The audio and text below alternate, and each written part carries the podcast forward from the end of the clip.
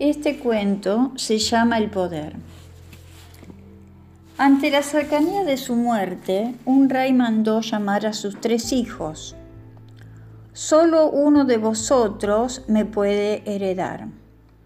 Puede hacerlo el mayor por tener más edad. Puede ser el segundo por ser el más sensato.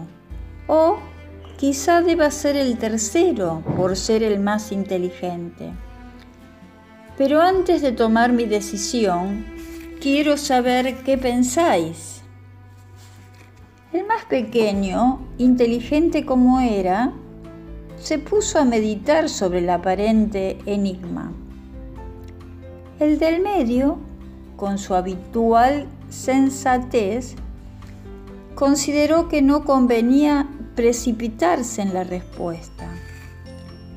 El mayor, carente de inteligencia y de sensatez, desvainó la espada y mató a los dos. ¿Cuál era la pregunta? preguntó después a su padre.